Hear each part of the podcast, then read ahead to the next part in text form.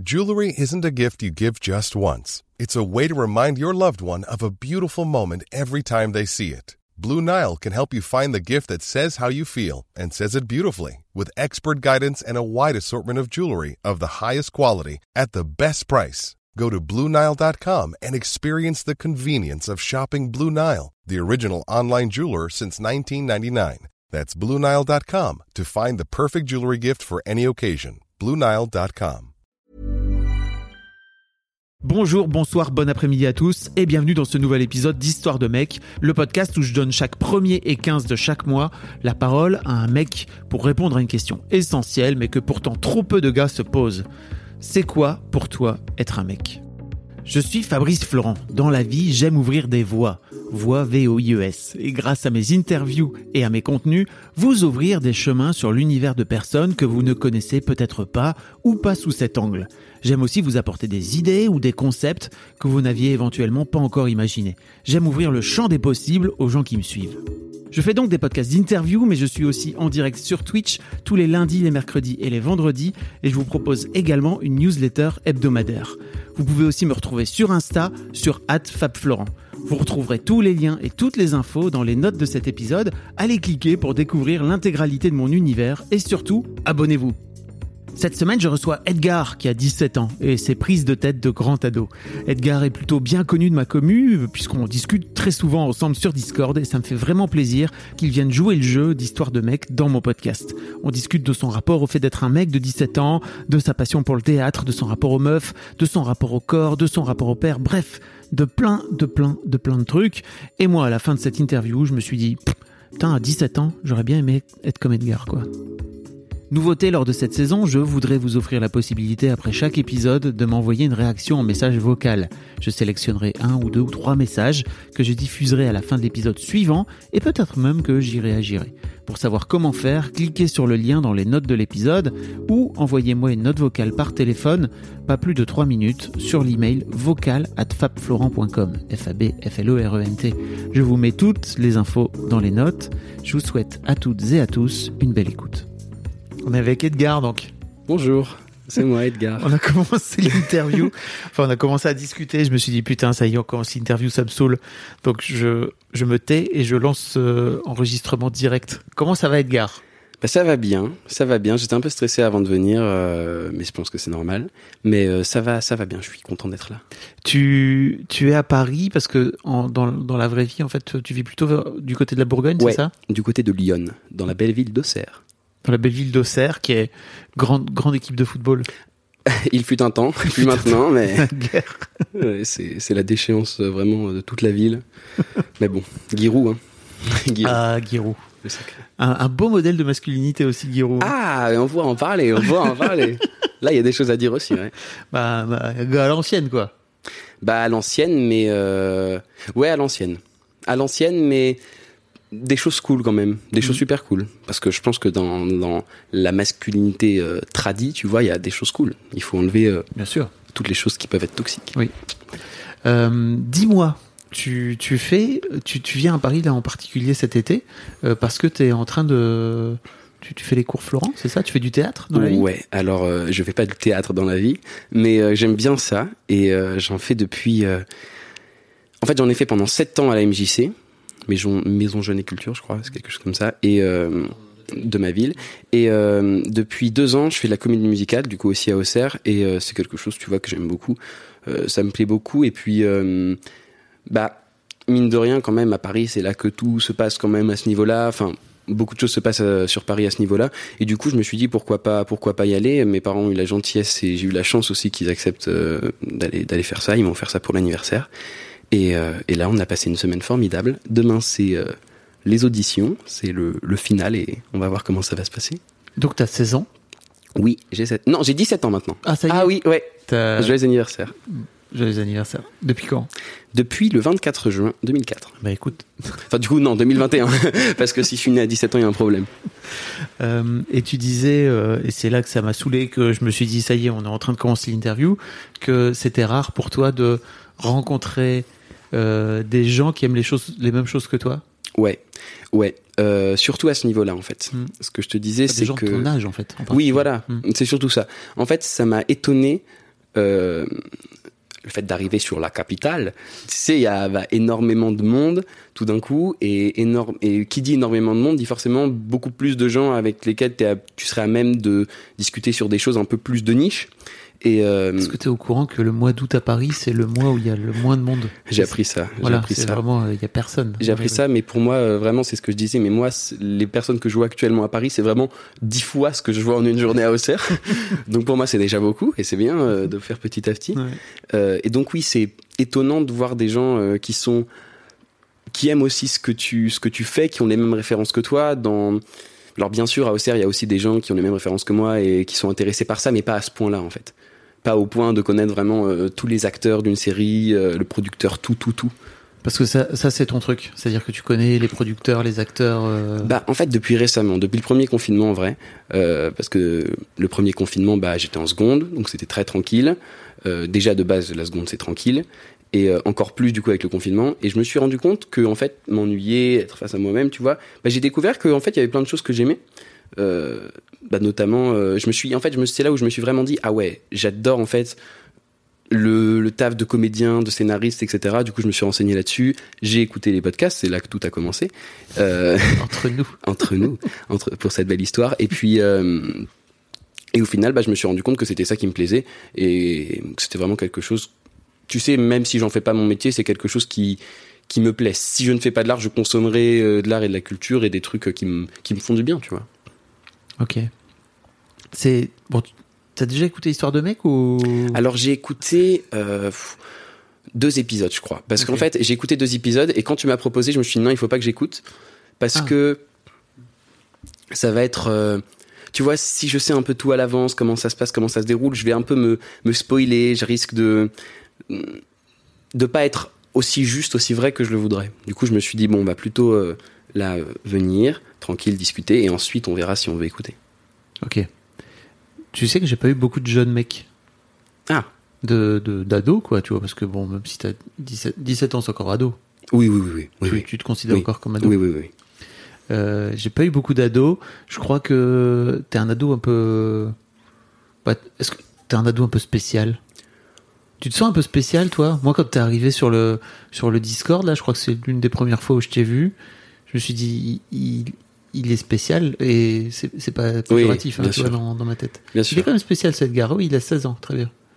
Bah, pour moi non plus, c'est pas péjoratif, mais euh, je pense pas être particulièrement spécial. En fait, je pense que euh, ma spécialité, entre guillemets, le fait que je sois, enfin, que aux yeux des autres je sois un peu spécial, c'est juste que je le montre, tu vois, et que je l'assume plus ou moins. Euh, là où je pense d'autres personnes et d'autres mecs en vrai un peu plus, je pense, bah, doivent des fois rester un peu dans un truc hyper euh, cadré de euh, qu'est-ce que c'est être un ado et plus particulièrement un ado mec ou un ado euh, bah, de telle ou telle catégorie euh, socio-professionnelle, les cours de SES. Euh, voilà, je vais caser plein de références à mes cours. Mais donc voilà, je pense que c'est, je pense tu vois, on a tous quelque chose de, de spécial, de particulier, mais c'est juste il faut bah, il faut simplement en fait l'admettre et euh, essayer de composer avec plutôt que de se dire non moi je suis euh, normal comme tout le monde. Parce qu'en soi c'est c'est pas vrai. Genre personne n'est normal dans le sens où tout le monde est, est unique. On va en reparler après, après si tu veux bien, mais la première question que, que je pose à tous les mecs qui passent dans ce, dans ce micro, c'est euh, qui passent à ce micro, euh, c'est euh, c'est quoi pour toi être un mec? Oh! C'est quoi pour moi être un mec? Ouais. tu veux ma réponse euh, pour moi dans mon idéal ou pour moi dans notre société actuelle? Pour toi pour moi dans mon rien que idéal cette- rien que cette question elle est chiante, mais tu vois comme euh, non bah alors attends. Je pense. Euh... Bah tu sais quoi finalement je vais d'abord te je vais d'abord te dire attends je construis dans ma tête je pense que je vais d'abord te dire euh, ce que c'est pour moi dans la société maintenant et ensuite je vais faire un alors je pense que pour moi tu vois être un mec actuellement ça reste quand même les les valeurs on va dire basiques de la masculinité euh, traditionnelle et il y a rien de péjoratif dans ce terme et je pense qu'on tend de plus en plus à aller vers quelque chose de bah, de moins spécifique justement. Et je trouve qu'on s'approche de plus en plus de mon, idéal à moi, euh, qui est pas l'éradication euh, de euh, la masculinité euh, classique, etc. tu vois, car je pense que, comme je t'ai dit au début, dans la masculinité classique, il y a énormément de choses positives. Enfin, tu vois, les valeurs, euh, le courage, la bravoure, la sincérité, l'honneur, tout ça, c'est cool. Mais ce qui va pas dedans, ce qui est pas cool, c'est bah, euh, tous les, toutes ces émotions-là, en fait, poussées à l'extrême. Ces valeurs-là, en fait, si tu les pousses à leur paroxysme, elles sont, elles deviennent toxiques. Et euh, à l'inverse, il y a aussi, je trouve qu'on accorde de plus en plus de place à des gens, à des mecs qui sont plus plus normaux en fait. Et moi j'aimerais, dans mon idéal, tu vois, que être un mec, c'est pas, euh, en fait, qu'on va pas te, on, va pas attendre quelque chose de toi parce que t'es un mec. Tu vois, on va vraiment dire, oh, cet humain-là veut faire cette chose-là, bah ok, pas de souci. Tu vois, c'est comme euh, biologiquement, tu vois, être un mec pour moi, bon, c'est peut-être un peu réducteur ou quoi, c'est avoir un zizi, tu vois. Euh, et puis voilà, juste après, c'est la société qui fait que t'as un, package idéologique de valeurs et tout qui vont avec le fait d'être un mec. Moi, j'aimerais, dans mon idéal, que être un mec, c'est juste, bah ok, euh, t'es blond, quoi. Enfin, tu vois, t'es blond, euh, on, va pas dire, euh, oh, t'es blond et tu fais de l'escrime. Oh, c'est bizarre, mais les blonds, ils font pas de l'escrime normalement. C'est exactement pareil, tu vois, bah, que les mecs qui se, qui se font entendre dire, oh, tu fais de la danse. Mais la danse, c'est pour les filles, tu vois. Moi, je pense que, je pense que vraiment, on devrait juste dire aux gens, bah, écoute, tu fais ce que tu veux, quoi. Et c'est pas parce que t'es un mec que tu dois absolument faire de telle ou telle façon. Comment ça s'est passé pour toi quand t'étais un petit gars, tu vois, que t'étais vraiment enfant? T'as des souvenirs? Bah, quand j'étais vraiment enfant, alors moi j'ai une sœur. Euh, j'ai une sœur qui a deux ans de plus que moi, donc qui a, enfin deux ans et demi, donc qui a, presque 20 ans. Et pour le coup, euh, bah, dans ma jeunesse, moi j'ai, on a des parents qui nous ont vraiment éduqués euh, sans, sans, dissociation particulière. Je veux dire, j'ai jamais. En fait, voilà, c'est-à-dire que c'était pas les rôles classiques du garçon qui joue dehors et de la fille qui joue à l'intérieur. C'était pas non plus l'inverse. C'était les deux. En fait, à la fois euh, avec ma sœur, on était super proches et on s'entend super bien. Du coup, on allait euh, jouer dehors ensemble. On allait chahuter, on jouait à, plein de jeux. Et ensuite, bah, on rentrait et on était. moi, j'étais aussi tranquille dans ma chambre, jouer avec mes, mes, mes Playmobil, avec ma sœur. Enfin, on n'a pas eu spécialement de différenciation. Et pour ça, tu vois, je trouve ça vraiment cool, car on a vraiment pu se construire en tant que. Et puis, en plus, de toute façon, moi, j'ai toujours eu un côté un peu plus. Euh...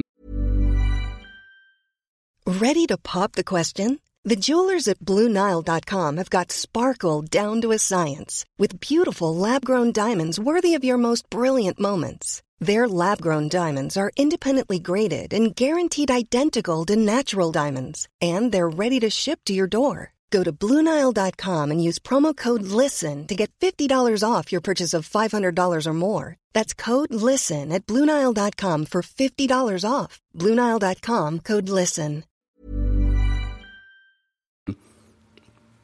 Artistique, entre guillemets. Euh, et du coup, enfin, un truc qui pourrait. Euh, sensible et du coup ça, ça se rapporte quand même dans la société de 2004-2010 à oh oui un côté plus féminin c'était l'époque mmh. oui il faut oser euh, affirmer sa féminité etc et euh, nous nos parents nous ont toujours élevés dans un univers assez tu vois euh, tranquille où il n'y avait pas de moi par exemple ils ont jamais poussé ma sœur à faire de la danse au contraire ils l'ont poussé à faire du rugby enfin et moi ils m'ont et bah, moi je fais de la danse actuellement donc et ta sœur fait du rugby et Ma sœur, euh, ma sœur, a, ma sœur a voulu faire du rugby et au final elle a fait du hand. Et le hand, euh, moi aussi je fais, je fais du hand et c'était un autre style de hand. Moi j'étais en mode tranquille, on fait des petites passes, on s'amuse et tout. Ma sœur c'était euh, compète, compète et la gagne. Après l'un n'empêche pas l'autre, mais c'était plutôt un truc comme ça. Ok. Et à l'école? Parce que là tu parlais de... ah à l'école de la famille? Bah à l'école moi bizarrement j'ai toujours été j'ai toujours été un bon élève. J'ai pas eu particulièrement de problèmes, euh, que ce soit à la primaire, au collège, au lycée, peu importe. Et euh, si j'ai souvent été catalogué, pardon, bah surtout au collège en fait, ça a commencé vraiment au collège comme euh, bizarre. mais très vite, tu vois, cette étiquette-là. moi, le combat de ma vie, tu vois, ça a un peu été de pas avoir d'étiquette, être un peu, tu sais, l'électron libre qui a, pas vraiment de, de place figée, tu vois j'ai été souvent le mec bizarre ou l'intello, mais toujours je m'efforce de, de casser ça très rapidement pour montrer aux gens bah, que voilà, je, je suis pas. Euh, j'ai pas un, un, truc qui me définit, quoi. J'ai plein de choses qui me vont ensemble. C'est un truc dont tu avais conscience déjà quand tu étais au collège euh Ouais, au collège, en fait, c'est vraiment arrivé au collège.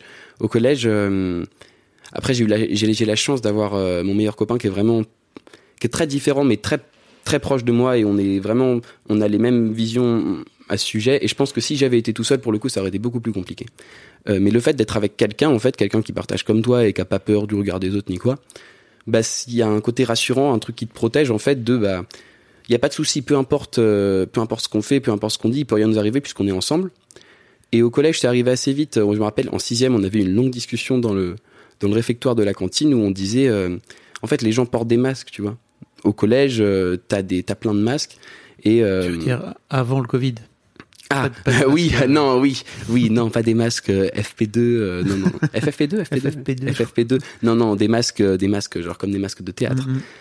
Les gens portent des masques de, euh, en fait, qu'on leur assigne. C'est même pas eux qui, qui décident euh, celui qu'ils veulent prendre. C'est, on leur assigne, on dit ben tiens, toi tu seras, euh, bah tu seras la victime de la classe, tout le monde va te taper dessus. Toi tu seras le beau mec charismatique. Euh, toi tu seras la pétasse. Toi tu seras la petite dame timide qui a peur de parler.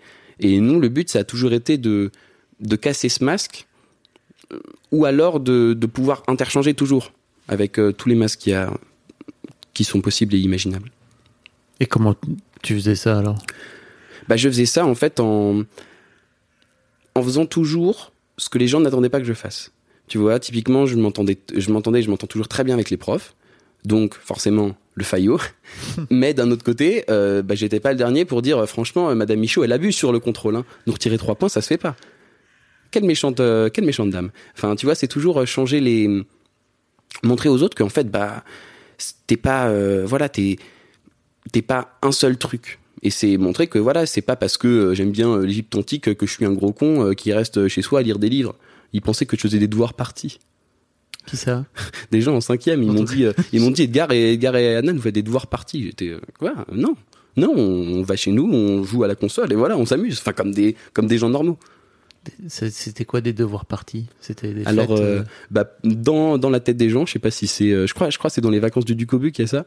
Euh, les devoirs partis, c'est, on arrive et voilà, on, on s'amuse à faire des devoirs. Oh, youpi, on va faire des jeux de géographie. Et, et je dis ça, mais ça nous est vraiment arrivé il y a trois semaines. Donc bon, mais voilà, pas que, quoi. Hmm. Pas que. tu jouais à quel jeu vidéo?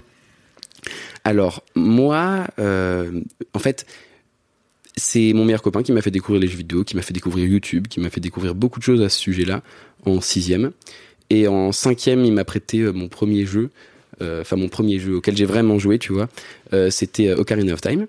Et euh, j'ai adoré, et il m'en a redonné d'autres, d'autres, d'autres jeux Zelda principalement, car il a une grosse passion pour ça, et du coup, on a commencé à en discuter des heures, à faire des théories là-dessus, à en parler, etc. Récemment, il m'a prêté Undertale. J'ai pleuré, je pleure devant les, les jeux, j'écoute les musiques et j'aime trop. Mais hum, Attends, Undertale, c'est quoi? Un- Undertale, c'est Non, c'est pas un jeu Zelda. non, non, non. Undertale, c'est un jeu indépendant créé par Toby Fox. Je profite de la chance d'être écouté potentiellement par des personnes pour vous dire d'aller acheter le jeu. Parce que si vous écoutez ce podcast, je pense que c'est que vous aimez déjà les choses un peu euh, intéressantes et qui ont du sens. Et vraiment, c'est incroyable. Incroyable. Et typiquement, ça, c'est quelque chose qui, qui m'a fait changer aussi en tant qu'être humain, tu vois. C'est un truc de... euh, Tu veux dire le jeu- ce jeu Ouais, ce jeu-là, ce jeu-là, ce, ce jeu-là, vraiment, je l'ai fait bah, cette année. Et putain, à la fin, je pleurais et j'ai dit à ma mère, maman, mais je t'aime, vraiment, papa, je t'aime, mais venez, on, on se fait des câlins, quoi. Il y a pas de, y a pas de souci. Et c'est vraiment apprendre, tu vois, à être vraiment bien avec les autres et apprendre à. Et ça peut, on, peut raccrocher ça au fait d'être un mec, tu vois. Euh, apprendre à pas juger les gens sur ce qu'ils sont au premier abord. Et vraiment euh, essayer de s'intéresser vraiment à eux et tu te rends compte qu'en fait euh, bah si tu si tu cherches un peu si t'es sympa avec les gens bah les gens il y a pas de y a pas de gens méchants quoi. Il suffit juste de leur parler d'essayer de les comprendre et puis ça tu vois c'est un des gros problèmes euh, je pense qu'on a c'est qu'on s'arrête trop vite aux apparences. Moi combien de fois aujourd'hui typiquement euh, là cette semaine je suis au cours Florent et euh, en arrivant il y a un mec qui est arrivé un coup un premier coup et je me suis dit oh là là lui je vais je vais pas l'aimer parce que tu sais il est arrivé euh, avec un peu des manières et tout, euh, un peu un peu désagréable, un peu autant, je me dis lui je vais pas l'aimer. Et au final c'est le meilleur mec. Il est trop gentil, il est trop drôle, il est incroyable. Et je me suis dit tu vois, ne pas juger sur la sur la première apparence, parce que si j'avais jugé sur la première apparence, bah je lui aurais pas parlé et j'aurais pas su quoi. Je me suis je me serais dit un gros con de plus. Je me permets une petite pause dans ce podcast, parce qu'après tout c'est le mien, pour vous demander si ce n'est pas encore fait de vous abonner au podcast directement depuis votre appli de podcast préféré ou sur Spotify ou sur Deezer. Vous pouvez aussi vous abonner à ma newsletter, je vous envoie régulièrement mes kiffs personnels du moment, des recos séries, des recos ciné, des recos livres, mais aussi et bien sûr mes dernières productions. C'est le meilleur moyen de ne rater aucun épisode. Je vous mets tous les liens dans les notes de cet épisode justement. Allez, merci beaucoup et retour à l'interview. Et comment t'as fait alors pour aller vers lui euh, avec cet a priori négatif? Bah, tu vois, moi, au niveau des a priori, euh, alors, pour ceux qui écoutent, là, euh, Fabrice me voit mettre ma main comme une échelle et il se dit, allez, il va me faire un cours. Euh, Je t'écoute. pour moi, sur une échelle, tu vois, de 0 à 10, enfin de moins 10 à moins 10, 10 c'est la meilleure personne. 10, moins 10, c'est, c'est vraiment une personne que je n'aime pas du tout. Je pars avec un a priori de 1 ou 2 sur toutes les personnes en mode la personne est, est forcément cool. Elle a elle a elle a une sur, elle a une mère c'est c'est forcé c'est forcé et, et du coup elle aime sa mère. Donc elle est forcément capable d'aimer. Et tu pars de ça?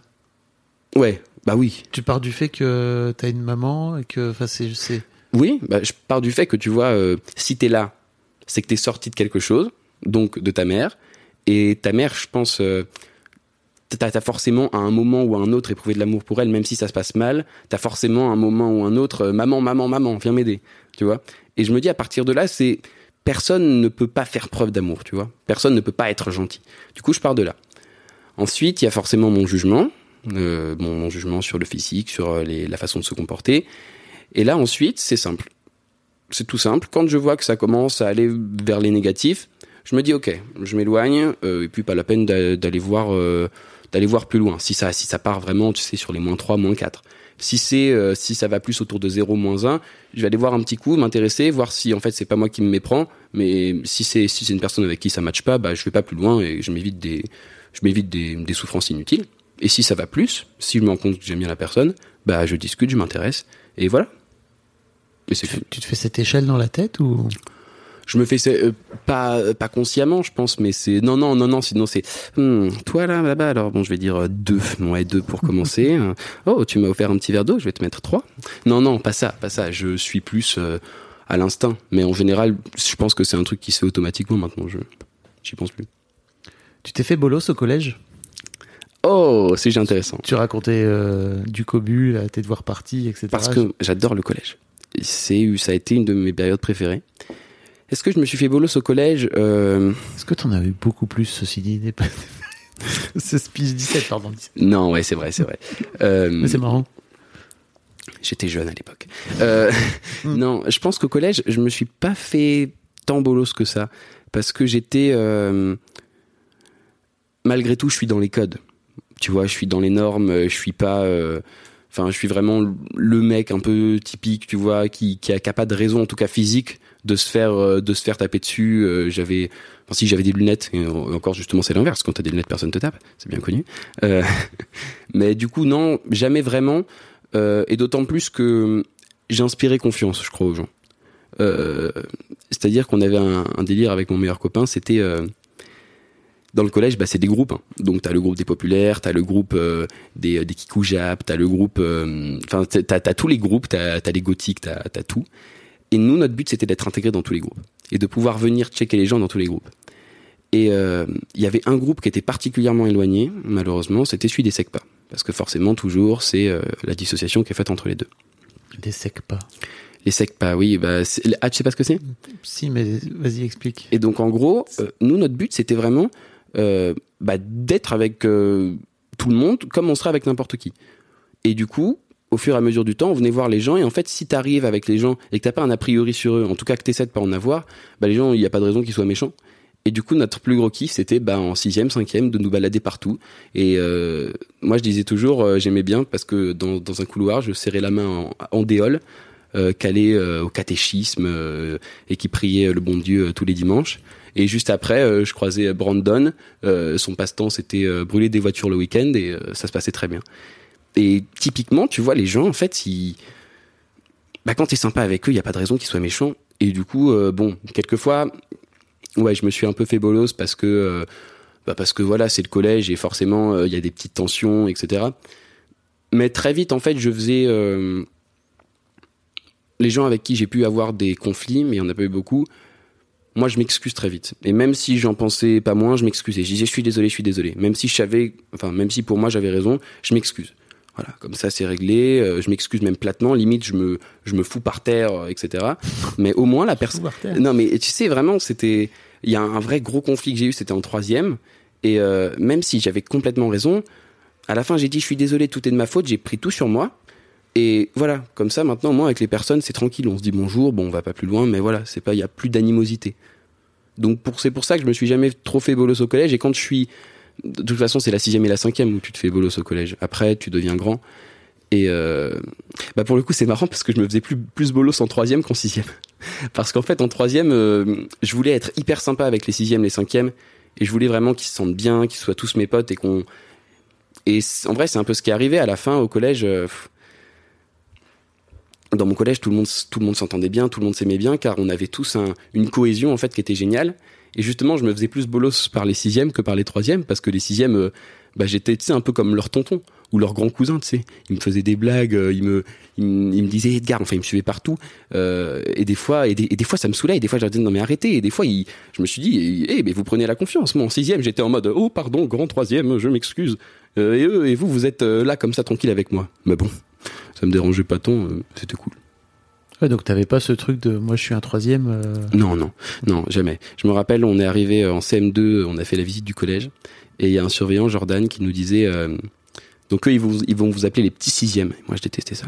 Petit sixième, je suis, mec, je suis en CM2, je viens, je vais passer en sixième, je suis pas petit. Tout le monde dit, ah, ça y est, maintenant, c'est les grands. Je suis pas petit, je suis grand maintenant. Et je m'étais juré vraiment de jamais dire les petits sixièmes. Et jamais j'ai dit les petits sixièmes. Enfin, dans l'intention première parce qu'il y a un truc de euh, t'es plus petit donc t'es plus con et donc on va te on va te taper dessus c'était pas mon c'était pas mon délire Parlons de ton meilleur pote ah que t'appelles ton meilleur copain. J'aime beaucoup ça. ah ouais ouais ouais je dis mon meilleur copain même si euh, j'aime pas trop ce ce terme de meilleur je je sais plus qui en parlait mais je crois je crois que c'était Navo Bruno Muschio qui disait que meilleur c'est pas tu vois il y a pas de classement mais meilleur dans le sens où c'est celui avec lequel je suis le plus proche sur le plus de points et avec lequel je passe le plus clair de mon temps. Donc voilà comme ça ça c'est rectifié. Tu sais, l'amitié euh, entre mecs, et on a eu plein, plein de, témoignages euh, où euh, les mecs ont tendance, et notamment surtout en groupe, tu vois, à se, à se tirer vers le bas, ou alors ils ont tendance à pas, à pas se dire en tête à tête ce qu'ils pensent l'un de l'autre ou à quel point ils s'aiment, etc. Sauf s'ils ont euh, 4 grammes. Mhm. Quand euh, ils finissent par être un peu alcoolisés. Je sais pas si toi tu, tu bois de l'alcool ou pas je bois pas d'alcool à ton, à ton jeune âge, mais c'est une très bonne chose. Euh, c'est quoi ta relation avec. euh, comment tu as dit qu'il s'appelait? Adnan Annan. Ok. Adnan. Euh... Oh, j'ai bu de l'eau, il faut savoir. Euh, ma relation avec Adnan, bah on s'est euh, on s'est rencontrés quand on était en maternelle.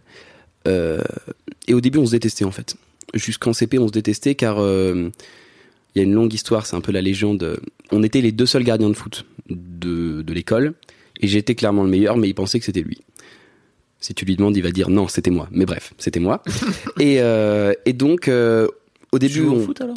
Alors, on en parlera ensuite. On en parlera ensuite parce que le foot c'est encore une, une grande histoire.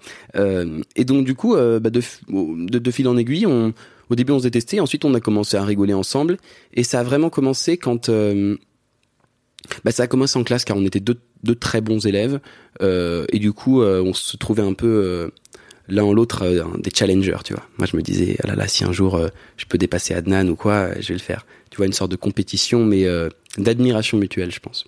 Parce que moi j'admirais beaucoup toute la culture qu'il avait et tout ce qui enfin il me parlait en, en CM2 de la théorie des trous de verre d'Einstein. enfin tu vois, moi j'étais en mode waouh, mais comment c'est-il ça? Et moi je lui parlais de mythologie égyptienne, il disait "Ah, c'est intéressant." Et euh, donc à un moment, je sais plus trop pourquoi, il est venu à la maison et là euh, j'ai branché euh, la Super Nintendo de mon père et il a dit Oh, ça me fait plaisir, c'est la première fois que je vois quelqu'un comme moi. Juste parce que je savais brancher les fils, tu sais. Il y avait un peu des vieux fils, des câbles USB, des trucs compliqués, HDMI, tout ça. Et c'est à partir de là que du coup, il m'a... En fait, ça s'est fait très naturellement et ça dure depuis très longtemps. on n'a jamais, on a eu forcément comme dans toute amitié des moments où c'était très bas, des fois euh, même des fois où c'était très compliqué, mais au final voilà, on a discuté, on s'est toujours dit les choses, euh, on a toujours fait attention. Euh, je me rappelle en dans la primaire donc de, du CE2 au CM2, on se disait nous on fait pas comme on fait pas comme les filles car je me rappelle que les embrouilles de filles c'était oh je t'adore je t'adore et dans le dos celle-là je la déteste et nous, on se disait, s'il y a un truc qui me plaît pas chez Adnan, je lui dis. S'il y a un truc qui me plaît pas chez Edgar, je lui dis. Comme ça, on est OK. Et tu vois, c'est carré. Il n'y a pas de pas d'embrouille inutile. Donc, on a appliqué ça longtemps. Jusqu'à un moment où, en troisième, quatrième, bah, on a commencé à avoir une sorte de, de, de, jalousie qui était pas bonne, etc. Et ça a duré pendant euh, un an, deux ans, et ensuite euh, on a on a dit quoi? Je lui ai dit, euh, il m'a dit, ça a un peu ça ça a pas ça a pas dégénéré mais on a parlé on en a discuté. Elle venait d'où cette jalousie? Euh, c'était une sorte de euh, en fait la compétition qui était saine n'était devenue euh, plus saine. Dans le sens où maintenant tu vois c'était plus je cherche à m'élever c'était euh, euh, oh ben tiens je vais pas te dire ça volontairement pour que tu ne puisses pas faire cette chose là et je pense que c'est aussi un, truc en rapport avec l'admiration euh, que je que je lui porte euh, et je pense que on en parle au théâtre l'amour c'est euh, je crois trois composantes je saurais plus dire lesquelles mais dedans il y a l'admiration. T'admires une personne. Euh, et quand je parle d'amour je parle pas d'amour euh, mari femme tu sais je parle d'un amour euh, plus général. Et je pense que cette admiration là au fur et à mesure du temps pour moi elle s'était transformée un peu en, manque de confiance tu vois et pour lui aussi et c'est ce qu'on a dit après on en a discuté on a dit bah en fait c'est juste que je me sens plus bas et du coup j'ai envie de m'affirmer, tu vois. Et euh, au final, on en a discuté, on en a parlé et ça s'est réglé. Et maintenant, ça se passe super bien, on se dit les choses et voilà. Je pense que la communication, c'est, euh, enfin, c'est pas je pense, c'est je sais, tu vois, c'est, euh, c'est évident. Il faudrait que tout le monde le fasse, mais c'est compliqué. Mais il faudrait que tout le monde le fasse. Et qu'est-ce qui t'a donné C'est toi qui a, qui a eu le déclic, tu vois, de d'aller le voir ou c'est lui? Alors, parce que ça venait de toi, c'est bien, si j'ai bien compris, à un moment donné, cette, cette prise, enfin cette paire de boules que tu pouvais avoir contre lui, qui se transformait, enfin tu vois cette admiration qui se transformait un peu en jalousie, mmh. pour dire ça? Bah en fait, euh, quand j'étais en troisième, je suis allé voir une psy pour la première fois, et euh, ça s'est pas bien passé de ouf puisqu'elle m'a dit à la fin. Ok, Edgar, pour aller mieux, il faut que tu arrêtes d'être avec Adnan car il est mauvais pour toi et il faut que tu arrêtes de faire tout ce qui te fait plaisir, à savoir le sport, les activités à l'extérieur. Pourquoi? Bah parce que euh, parce que je je sais pas trop pourquoi mais ça moi je suis très anxieux et euh, et à la fin euh, en gros à la fin de la, la, thérapie, de la thérapie elle m'a dit ah oh, bah gars il faut il faut il faut faire ça ça ça ça et moi ça me saoulait. Je me suis dit quoi? Non hors de question et du coup au fur et à mesure qu'elle m'en parlait qu'elle me disait c'est Adnan le problème c'est ton copain le problème moi ça me saoulait je me suis dit bon je vais mettre les choses au clair avec Adnan et il y a eu un élément déclencheur à un moment on s'est croisé on s'est croisé au centre-ville et puis euh, bon, il y, avait eu des, euh, petites histoires. Et là, ça a déclenché la conversation. Euh, car du coup, c'est là où Adnan il m'a fait part de son énervement, de sa colère. Moi aussi, je lui en ai fait part. On a discuté et ensuite voilà, on, est revenu. Mais tu sais, une embrouille de potes, mm. une embrouille de vraiment où en fait c'est juste un manque de de communication et si on se disait les choses, si on osait vraiment bah, le dire, ça se passe. Voilà, il y aurait pas de souci quoi. Donc c'est pour ça ça qu'on en a parlé. Et euh, bah, tu vois, c'est super parce que d'en avoir parlé, c'était compliqué sur le moment. Et j'invite euh, toutes celles et ceux qui nous écoutent, qui ont peut-être des, des, problèmes avec euh, des membres de leur famille, des amis, peu importe, à aller leur parler, car en fait, je pense que quand tu parles, tu débloques un truc, et souvent les problèmes, c'est basé sur euh, une incompréhension. Si t'es énervé, c'est que c'est que quelqu'un te comprend pas ou ou en tout cas est pas euh, pense pas comme toi tu le voudrais. Et si tu prends le temps d'aller vraiment t'intéresser à ça, de te demander pourquoi, etc., bah tu te rends compte que la personne, en fait, elle a, elle est comme toi. Il suffit juste de faire ce premier pas qui est un peu difficile d'aller parler. Et ensuite, une fois que tu as fait ça, bah, ça se, dé, ça se dénoue. Et tu reviens bien avec la personne. Alors que si tu préfères garder pour toi, garder pour toi, bah, soit ça va exploser et à un moment, ça va plus aller bien dans ta tête, ou soit, bah, tu vas juste euh, t'éloigner, t'éloigner et ce sera dommage. Quelle sagesse. Fabrice acquiesce d'un regard. Quelle sagesse. Parlons du foot. Ah, le foot. Donc, le foot. Le foot, le foot. moi j'adore le foot, mais j'adore le regarder. Euh, et je, je fais, je faisais beaucoup de sport, euh, mais jamais du foot. Parce que le foot, euh, bah déjà, ça m'a jamais trop inspiré. Bien sûr, je jouais quand j'étais petit et je te disais, j'étais gardien. Mais donc, tu, tu jouais euh, en club Ah non, non, non, non, non, dans la cour, dans la cour de récré. Ah bah non, non, non, en club, ça va pas la tête. Ah non, non, non, non, non, non. Bah, tu disais que t'étais le meilleur gardien. Mais Ouais, euh, t'étais le meilleur gardien de la cour. J'étais le meilleur gardien de l'école, c'est vrai. J'étais le meilleur gardien Non, de la, ça me va, hein, c'était juste pour savoir. Oui, oui, non, non, j'étais le meilleur gardien de la cour. Et euh, de la cour, j'ai je vois Henri, mais- je vois, je vois Henri IV, tu sais qui joue au foot, euh, de la cour d'école, donc. Et euh, et en fait, j'étais pas super bon euh, gardien finalement, puisque après, je suis très vite passé arbitre. Mais ne connaissant pas les règles, c'était compliqué. Attends, il- qui a décidé que tu allais devenir arbitre? C'est euh, ben un peu un une partie de moi déjà. J'étais en mode bon, vous voyez bien au goal, bon voilà, maintenant les boulets de canon de Nassim, je peux plus trop les arrêter. Donc venez, euh, vous me trouvez un autre poste. En fait moi, euh, je savais pas trop ce que je faisais, mais quand je jouais au foot sur le terrain, je tapais fort et quand je mettais un but, euh, enfin quand je tirais, je mettais forcément le but. Et quand c'était dans le cadre.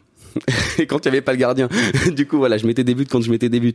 Mais euh, donc du coup, je j'étais au goal et on m'a dit, on m'a dit et je me suis dit aussi, bon, les, les zouzous, vous voyez bien que c'est pas fou. Venez, je deviens arbitre ou un truc du style. Arbitre qui ne connaît pas les règles, donc compliqué.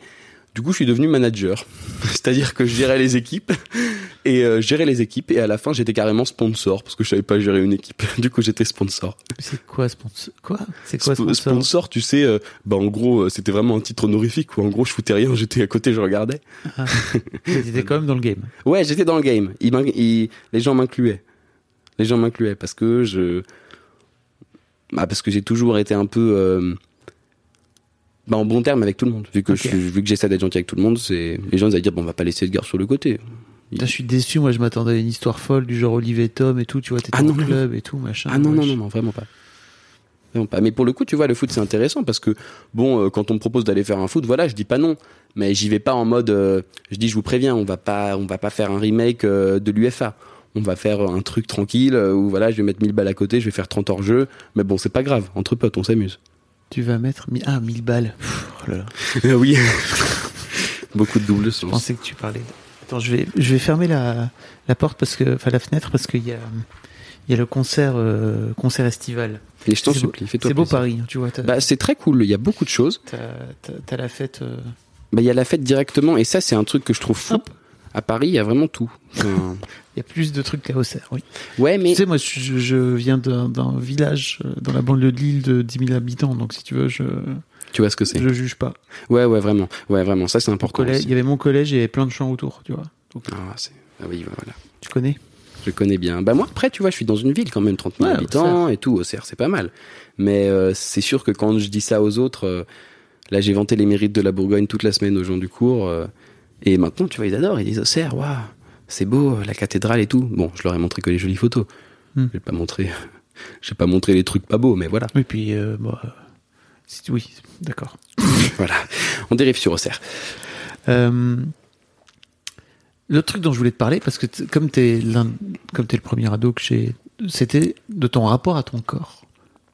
Oh, Oh, parce que ton corps change, ce n'est pas sale, etc., etc. Et en fait, tu fais partie des, enfin, tu fais partie des invités pour qui c'est très récent, euh, Oui. ce changement de corps, la Oui. puberté, etc., etc. J'aimerais bien t'en, j'aimerais bien t'en, t'en entendre parler.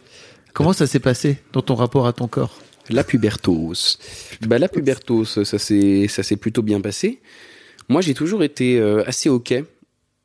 Assez ok avec euh, mon corps, avec ce que j'étais. Euh, et j'ai eu la chance, comme je te disais euh, au collège, de pas avoir subi euh, de, de brimades, de moqueries, euh, de moqueries, car on peut appeler ça des moqueries, euh, sur mon physique ou quoi. J'étais un peu un gringalet, j'étais très fin. Et je le suis encore euh, plutôt, enfin tu vois, Bah, T'es quand même un grand gaillard. Tu, tu mesures combien? 1m86. Voilà, c'est déjà pas mal. Oui, C'est plus que plein de mecs. Oui.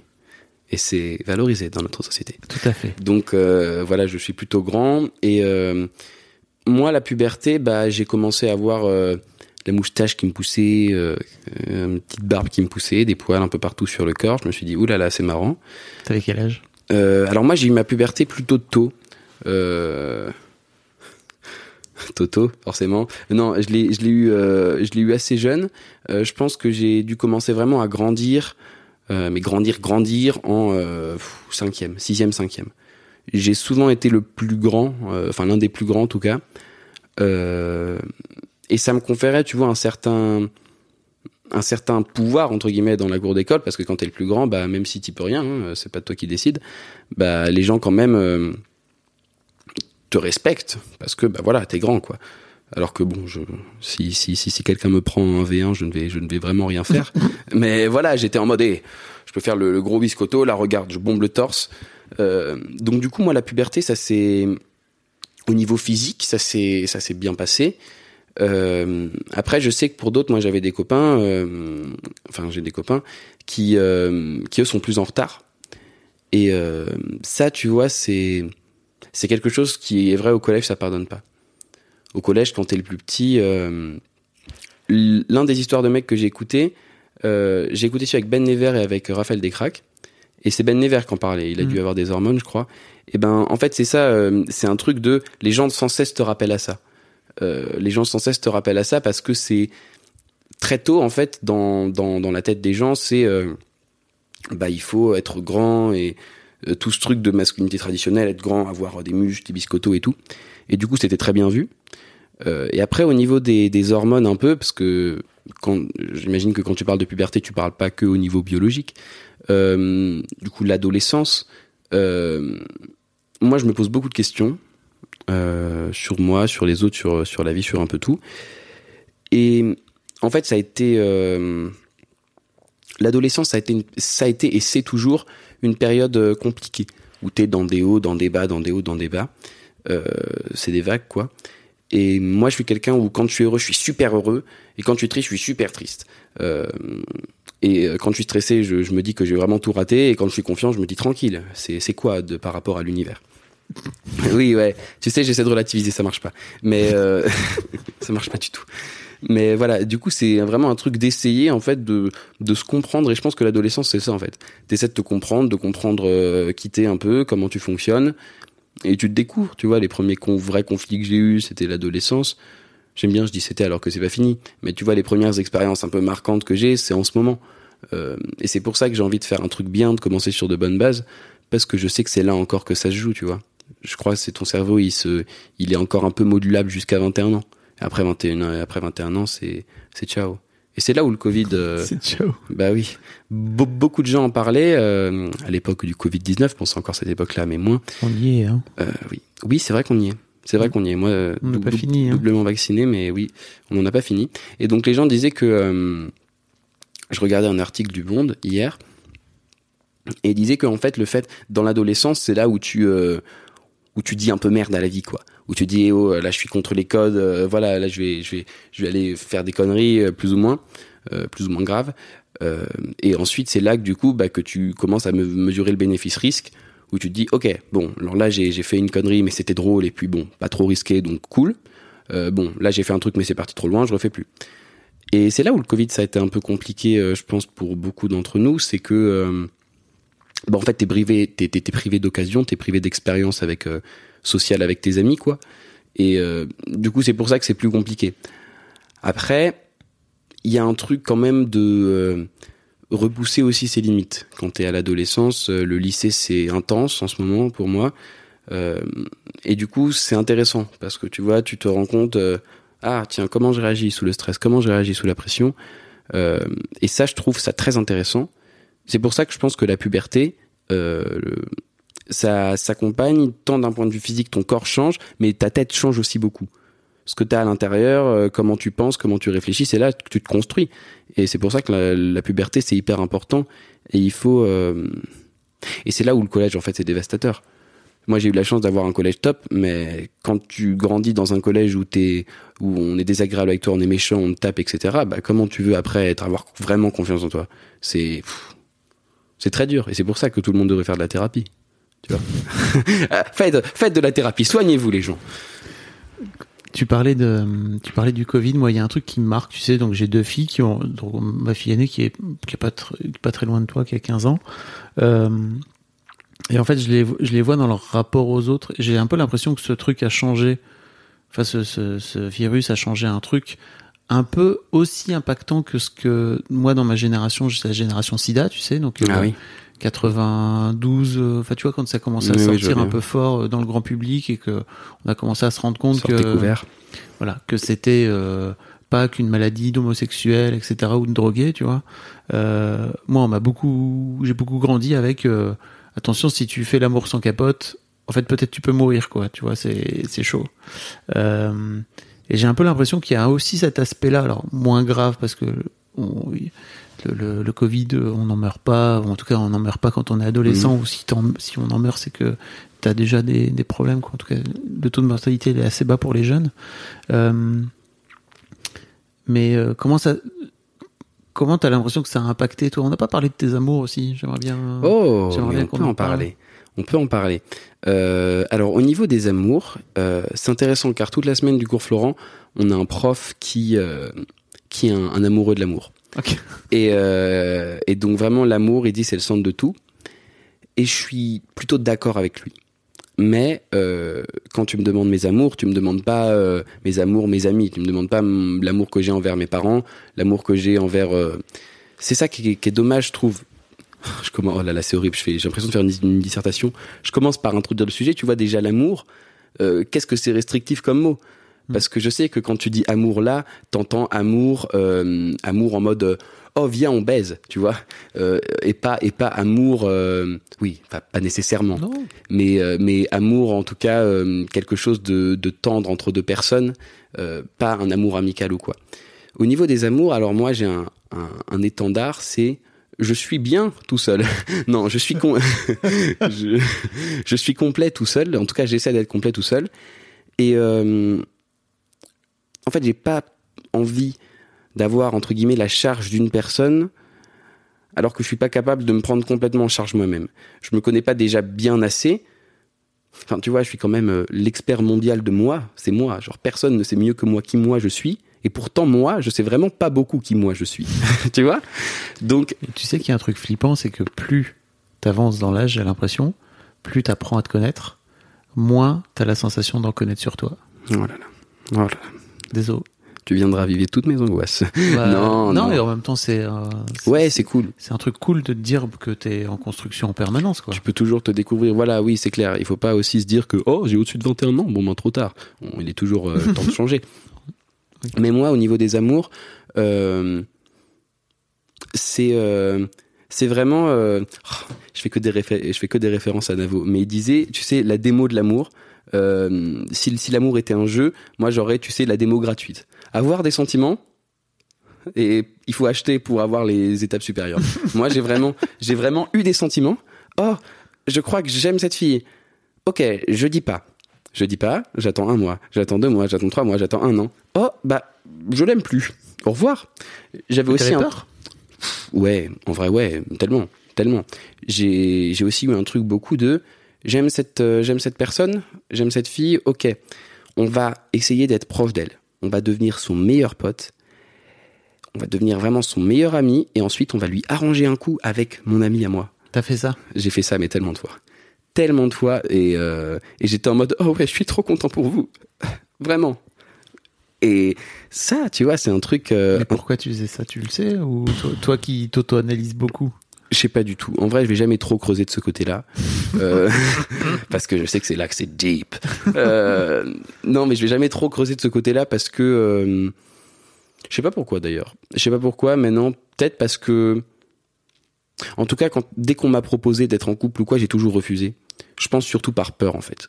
Par peur de. De... couple, tu veux dire bah déjà euh, peut-être rouler des pelles à des meufs et si vraiment c'est les meufs qui t'intéressent ou je sais pas tu vois Ah non, mais moi, pas jamais. obligé d'être direct en couple t'as- on n'est pas dans les anges de la télé-réalité frère Ouais, mais j'ai jamais, j'ai jamais rien roulé, moi. j'ai jamais rien roulé, que ce soit des pelles, des clopes ou t'as peu jamais importe. embrassé une fille ou un? Non, non, non, non, non, non, non. Bah, si, un garçon, quand j'étais en petite section maternelle, Romain, pour jouer au papa et à la maman. coucou Romain Voilà. si tu nous écoutes Voilà, Romain, bisous. Et, euh, et ouais. Et je crois que, enfin, je me dis, à force, la première personne que j'ai embrassée, ça va être par le biais du théâtre, tu sais. Mais Ah ouais. en vrai, c'est pas quelque chose qui me dérange particulièrement parce que je suis, moi, je suis quelqu'un, tu vois, je suis bien avec moi-même. Mais après, je comprends. je comprends le truc de l'amour, d'avoir une épaule, euh, d'avoir quelqu'un euh, qui est là quand ça va pas forcément, euh, d'avoir quelqu'un qui t'accompagne et que t'accompagne aussi en retour. Et je comprends vraiment, je comprends vraiment ça. Mais tu vas déjà loin. Ouais, ouais, ouais, ouais. calme-toi, t'as ouais, mais 17 pour, ans. ouais, mais pour. En fait, tu dis que t'as jamais embrassé personne et t'es tout de suite dans.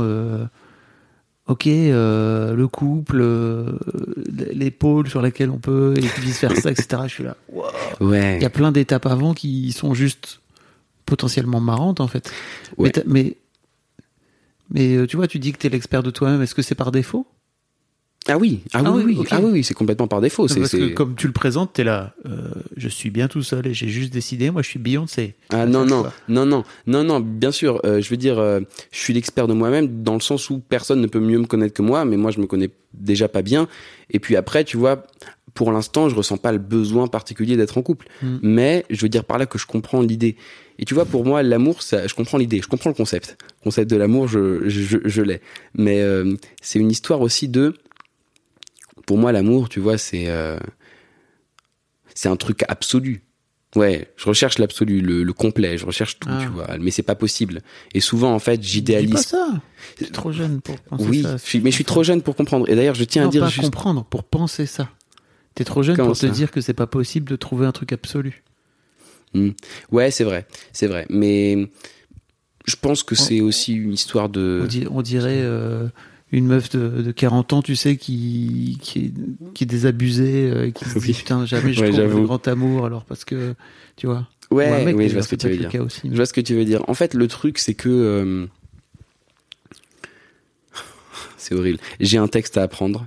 Mais moi, j'attends de l'amour qu'il soit grand et passionné, et toujours plus grand et plus passionné. En fait, c'est issu de la pièce Barbe, Barbe bleue, Espoir des femmes. Et en vrai, moi, c'est un peu ça. Tu vois, euh, je me dis, euh, j'ai pas envie de commencer un truc, et par extension, euh, parce, que, parce que ça s'arrête un jour. Euh, tu vois, bon, après, il y a des rares cas où non, ça dure toute la vie. Euh, mais je veux dire, je pense que ça s'arrête un jour. Et je veux pas, tu vois, commencer un truc en me disant, de toute façon, c'est pour, c'est pour un, c'est pour trois mois, tu vois. J'ai, j'ai pas envie parce que déjà, je trouve pas ça bien pour la personne en face, Mm. et je trouve pas ça bien pour moi. Je vais m'attacher à la personne et au final, à la fin, ça va plus me plaire. Je veux dire, j'ai déjà, je me fais déjà des problèmes tout seul. Euh, putain, si je suis avec quelqu'un en plus, ça va être. Ouais, mais- mais d'un autre côté, d'un autre côté, je passe à côté de beaucoup de choses. Et t'en parlais dans un de tes lives euh, avec Marion Séclin, je crois, et, euh, et Judith Duportail aussi. Mhm. Euh, c'est une histoire aussi de oui, je passe à côté de choses en n'étant pas avec quelqu'un, mais pour autant, bah, les gens qui sont avec quelqu'un passent aussi à côté d'autres choses. Je suis, je suis d'accord. Euh, en fait, ce que j'avais envie de te dire, c'est, mais tu vois, t'as genre 17 ans. euh, Il n'y a pas. Enfin, peut-être qu'il y a une première étape qui est euh, d'a- d'aller, euh, de se trouver un amour de vacances, tu vois, et d'avoir un truc un peu léger.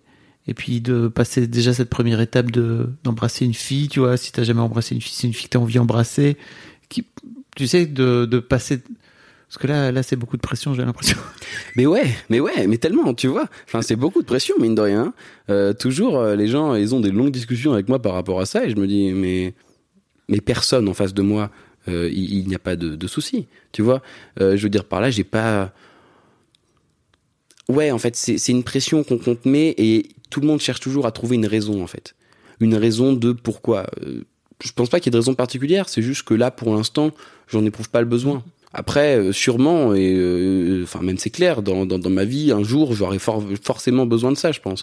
Mais pour l'instant, c'est pas ce qui m'attire. En fait, j'ai envie de laisser la vie à la vie, j'ai envie de de juste voir quand ça se présente, et j'oserais, j'oserais à ce moment-là, je pense. C'est beau. Oh là là, c'est discussion poétique tout d'un coup. hein. Ça te fait pas peur? Quoi? De. Je sais pas, il y a une forme de pression sociale aussi, je trouve. euh, Ah si, oui complètement. ah Bah vas-y, raconte. Oui, bah oui, bah la Tu pression, fais, genre, bah, bah tu si. fais genre ça va bien, toi. Tu fais Ah genre bah ouais, si. pas de problème. Non mais y a une- non mais alors moi j'ai pas de problème avec, avec moi-même. Oui. Mais par contre j'ai un problème avec les autres. j'ai un problème avec les gens. Non mais les gens, euh, on te pousse sans cesse en fait. Euh, typiquement juste les repas de famille, tout le monde a connu ça, je pense. De bon, Mm. alors quand est-ce que tu nous ramènes une petite copine? Ou un petit copain hein, Tu sais, on est ouvert d'esprit, hein.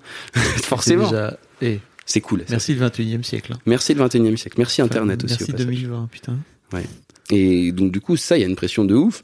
Euh, je me rappelle, euh, des fois, il y a, y, a, y, a y a, des amis de mes parents, je les connais pas de ouf, ils commencent à m'en parler et tout. Je dis, tu veux quoi aussi que je que je t'explique euh, combien de fois par par semaine je me branle? Enfin, je veux dire, c'est non, laisse-moi tranquille. Et puis on te on te on te dit un truc de tout seul, tu n'es pas vraiment toi. Tu vois, moi, je veux pas être la moitié d'un tout. Je veux être un tout qui fusionne avec un autre tout et on est bien tous les deux, tu vois. Mais on est on reste des tout tout seul. Oh là là, très, très mal expliqué. Mais je pense que les gens voient ce que je veux dire. Je, je veux pas être un demi-cercle. Je veux pas être un demi-cercle. Tu vois, je veux être un rond. Okay. Euh, et je veux que les deux ronds ils s'accordent comme aux Jeux Olympiques. Mais tu vois, je veux, je veux pas que, je veux pas juste être un demi-cercle et être mmh. réduit à être la moitié de quelque chose. Ouais, je comprends. Voilà mon point de vue sur l'amour. Bah c'est, intéressant. Com comment tu, avec le recul, tu vis le fait d'avoir euh euh, tu sois devenu euh, le meilleur pote d'une meuf pour finir par alors que en fait t'étais amoureux au fond de toi surtout que tu sais j'ai l'impression que ces dernières années il y a eu pas mal de décryptage aussi de ce comportement là de la part des mecs tu t'as déjà vu non sur internet? Euh, alors je t'avoue que non vraiment okay. pas de bah c'est un truc où tu finis par euh, par devenir l'ami d'une meuf en te disant peut-être il y a moyen sur un malentendu Exactement. Et en fait, bah, tu finis par sortir complètement du champ euh, amoureux potentiel. Mmh. Et donc, euh, t'en étais, à, t'en étais à ce point de sacrifice, entre guillemets, de te dire, bah, en fait, tant qu'à faire, comme je suis enfermé dans ce rôle, autant aller jusqu'au bout du truc. Oh là là. Tu vois? Oh, c'est dramatique. euh, ouais, en vrai, c'est possible. Je pense que c'est surtout une histoire de euh, en fait, voilà, on va dire ça. Dans ma tête, mes sous-entendus étaient évidents. Ah. Mais vraiment, en fait, vraiment pas. Vraiment, c'était des phrases normales, tu sais. Limite, il aurait, il aurait fallu dire, mais oui, mais tu, en fait, si tu regardes dans tous les messages que je t'ai envoyés en février, février, euh, le mois de la Saint-Valentin, bah en fait, si tu regardes la première lettre du premier message, la deuxième lettre du deuxième, et eh ben ça fait je t'aime. non, non, c'est, c'est beaucoup, c'est voilà, les gens ne vont jamais aussi loin. Euh, mais je pense que en fait, c'était au début, tu vois, dans ma tête, mais les sous-entendus étaient évidents, visiblement pas. Euh, et puis au final, bon, en fait, c'est surtout une histoire de se lasser un peu. Je me rends compte, euh, et c'est con, hein, tu sais, mais je me dis, ah tiens, euh, il y a et ça pour le coup, j'arrive complètement à faire l'impasse dessus en amitié. Je vais expliquer parce que là les gens comprennent pas. Au début, je me dis, oh cette personne a l'air super, je vais aller lui la discuter. Oh tiens, c'est bizarre, cette personne a un petit défaut.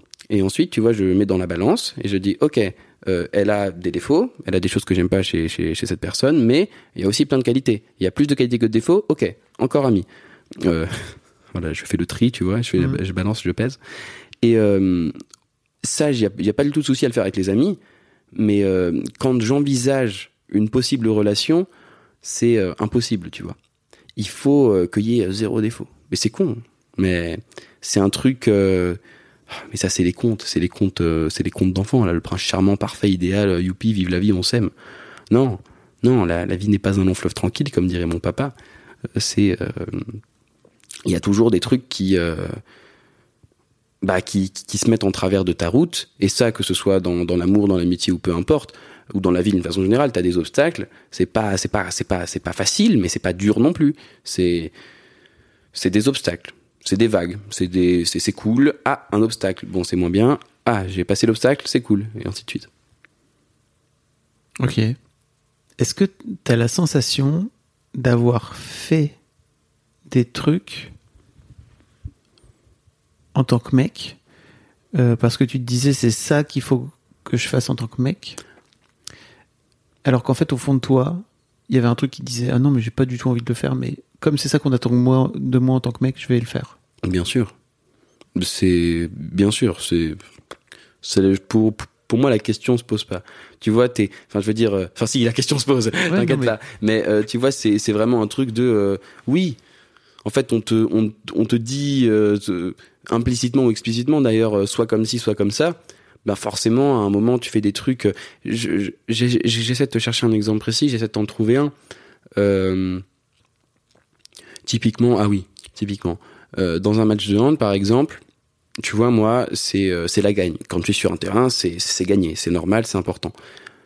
Mais quand je fais mal à quelqu'un, euh, bah, je vais m'excuser, tu vois. Je tape dans la main, je lui, je lui dis je suis, je suis désolé. Et à la fin du match, bah voilà, euh, une accolade tranquille. Et euh, au début, je me rappelle, les gens ils étaient en mode, enfin dans des matchs très intenses, tu sais, où c'est très serré et où il y a beaucoup de testostérone. Et ben euh, après tu, vas tu, vas tu vas tu vas taper dans les mains, mais tu vas pas faire une accolade. Mais tu vois typiquement, bah une personne à qui j'ai fait mal, voilà, je vais aller m'excuser et je vais être gentil avec elle après au goûter euh, de fin de match. Alors que voilà, les gens euh, sont en mode, mais Edgar, sois pas copain avec l'adversaire. Je suis pas copain. Enfin, on va dire, c'est mon adversaire sur le terrain, mais c'est plus mon adversaire après. Après, ça peut être mon pote, tu vois, on peut juste discuter, être tranquille. Donc ça, typiquement, tu vois, c'est un truc de quand t'es un mec, il faut pas. Bah, le fait plus généralement de pas laisser mm, transparaître ses émotions, pleurer. euh, Moi, je me cache encore pour pleurer. Hein. Tu vois? Euh, Enfin, quand je pleure de tristesse, parce que quand je pleure de joie, je suis trop, je suis trop content. Limite, j'ai envie de le montrer. Regarde, je pleure de joie, j'ai des émotions. Mais, euh, mais quand je pleure de tristesse, tu vois, euh, je vais me mettre dans ma chambre tout seul et je, je cherche pas à trop expliquer pourquoi et je cherche pas non plus à trop en, en parler. Euh, j'ai pas de mal à me confier, mais euh, je suis pas vraiment à l'aise dans le fait euh, d'exprimer pleinement ce que je ressens. On va dire euh, exprimer les émotions positives, pas de souci. Exprimer les trucs un peu plus durs, euh, ouais, bon, on n'est pas obligé de parler de ça, non Est-ce que tu as vu The Work? Non. Le fameux documentaire euh, sur des mecs en prison, etc., etc., que j'avais diffusé en live sur ma chaîne Twitch. Venez me suivre, venez vous abonner, vous allez voir, c'était marrant. Je te dis ça Je parce confirme. que il y a un moment où le mec pleure. Un, un des mecs pleure, donc c'est des groupes de parole entre prisonniers, de mecs qui sont dans des dans une prison de haute sécurité, donc euh, ils ont fait les pires trucs possibles et imaginables. Ils ont tué des gens, kidnappé des gens, etc., etc. Euh, et t'as un des mecs qui dit euh, lève la tête pour pleurer. Lève la tête et pleure. Genre pleure comme un homme, tu vois. N'aie pas peur, n'aie pas peur de montrer que t'es en train de Oh. pleurer. Et je trouve que c'est tellement fort parce qu'en fait, effectivement, quand on est un mec, on nous apprend pas à montrer qu'on pleure. Et maintenant, je fais très gaffe. C'est-à-dire que quand je pleure de tristesse, je me cache plus, en fait. Je, je le montre aux gens et ça, en fait, ça me dérange pas. Même quand je suis en train de pleurer euh, devant un film avec mes filles, etc., tu vois. Je crois qu'avant, j'avais plutôt tendance à me cacher, à me mettre, enfin, tu vois, me mettre dans un coin et tout. Maintenant, en fait, j'ai, j'ai plus peur. Et je trouve que c'est hyper intéressant, ce truc de, de rapport à, bah, tu vois, à l'émotion euh, qu'on, montre et, Mm. euh, et à la tristesse. C'est marrant parce que euh, la première journée du stage, donc il y a une semaine plus ou moins, euh, même une semaine tout pile, on a fait un exercice qui s'appelle l'exercice de l'hôpital. Et en gros, tu es sur la scène, tu es sur une chaise, et tu t'imagines euh, un personnage fictif que tu t'es inventé, avec lequel tu as un lien fort. Un petit frère, un, un grand-père, un meilleur ami, un, un amoureux, peu importe. Tu t'imagines cette personne, tu t'inventes des souvenirs avec elle, et ensuite, tu vas sur la chaise parce que tu es dans un hôpital, dans une salle d'attente, et euh, la personne, en fait, est entre la vie et la mort, et quelqu'un vient te dire euh, oui ou non. Et c'est oui, la personne, euh, c'est ok, elle est vivante. Non, c'est bah, l'enterrement, quoi. Et donc, j'ai fait cet exercice-là. Moi, c'était non. Et j'ai pleuré, mais dans mes mains. Il m'a dit, Edgar, tu te caches pour pleurer. On voit pas ton émotion. Et il a dit que le truc le plus important, en fait, c'est que quand tu as une émotion, pas la, la, la rengloutir. Essaye de l'extérioriser, parce que si tu l'extériorises pas, ben en fait, t'es pas. C'est pas, c'est, pas de la vraie émotion. C'est une sorte de. d'entre-deux chelou dans, où, où t'as pas vraiment exprimé, mais t'as pas vraiment gardé pour toi non plus. Et en fait, ça, met ton cerveau dans une confusion qui est totale, euh, en disant, mais ça, est-ce que je suis OK avec ça? Est-ce que j'ai réglé ça ou pas? Et c'est tout ce qui fait bah, le fait qu'il y ait des gens qui soient euh, dans le deuil depuis des années, des années, des années, et qui n'arrivent pas à sortir de ça, parce que c'est, on a sorti l'émotion, mais on n'a pas tout dit, on n'a pas tout, on on a, on n'a pas tout affirmé aux autres et à nous. Et ça, je pense que c'est un vrai truc. Euh, bon, on devrait tout apprendre à l'école, hein, on devrait apprendre à être une, bonne personne à l'école, mais apprendre à exprimer ses émotions, tu vois, c'est même, c'est, galère en fait. C'est pas un truc de euh, oui euh, t'es un mec qui qui arrives pas c'est facile. Non c'est pas facile. Et c'est pas je pense que à cause de la société. Je pense vraiment c'est un truc de euh, c'est pas que c'est compliqué. D'autant plus que quand t'exprimes euh, il y a quatre émotions qui sont des émotions euh, du privé. L'amour, l'amour complet, la joie, la joie inconditionnelle, la peur et la tristesse. Et en fait, euh, ces émotions-là, on ne les vit que pleinement dans le cercle intime. On, quand t'es vraiment très triste et que t'es dans le métro, tu vas pas te, mettre à pleurer extrêmement dans le métro, tu vas lâcher quelques larmes, tu vas ravaler et tu vas attendre d'être chez toi pour euh, vider les larmes. Quand t'es extrêmement heureux, euh, bah tu vas pas te mettre à sauter de joie dans le métro, à faire des câlins à tout le monde. Les gens ils vont te dire non mais t'as quoi? Tu vas attendre d'être chez toi. Et ben ça, c'est un truc qu'on devrait apprendre en fait à à vivre avec et à se dire tout le monde a ces émotions là. Il faut qu'on apprenne en fait juste de c'est normal de les avoir et il faut pas les réfréner, c'est pas quelque chose de négatif. C'est pas pour autant qu'il faut les vivre dans le public et que quand t'es heureux, il faut aller sauter sur tout le monde. Euh, enfin, que c'est pas, c'est pas tant dérangeant, mais c'est pas. Euh, mais je pense que c'est surtout une histoire aussi de, un moment, se dire voilà, j'ai des émotions, je ne les renie pas, mais c'est pas pour autant que je. Il faut aussi garder pour soi les choses qui sont. Euh, enfin, je pense. Je pense qu'il faut aussi savoir euh, garder pour soi ce qu'il faut garder pour soi et attendre d'être prêt aussi pour le dire. Parce que je pense que tout dire d'un coup, euh, c'est ce que les gens disaient aussi quand tu vas voir un ou une psychologue. Bah souvent t'as ce truc de d'avoir des fois peur parce que t'as pas envie d'aller creuser profond dans toi parce que ça te fait un peu peur. Il faut attendre en fait d'être ok avec ça. T'es ok avec ça, avec ce que t'as à l'intérieur de toi, et ensuite tu, tu l'exprimes, ensuite tu en parles vraiment. Je pense. Et je tiens à dire juste que tout ce que je dis là, euh, tu vois, c'est mon point de vue de maintenant, mais je vais changer. Dans, dans une heure, deux ans, trois ans, je, je, j'aurais changé. C'est sûr, je pense. Dans une heure, oui. Oui, dans une heure, c'est possible aussi. Je me dis, mais pourquoi j'ai fait ça? Pourquoi j'ai dit ça? Bah, parce qu'en fait, euh, t'as l'âge que t'as et, Exactement. et en fait, t'as raison. Ah, sympa. Sympa, c'est sympa. Non, mais c'est vrai. Je voulais te parler de ton rapport à ton père. Oui. Euh, parce que la plupart de mes invités donc ont un rapport euh, d'adulte à adulte. Mhm. Toi, où tu as un rapport de d'adolescent, Ouais. euh, futur jeune adulte. Euh, ton père, il a quel âge ton père? Il a 48 ans. Ok. Il a 48 ans.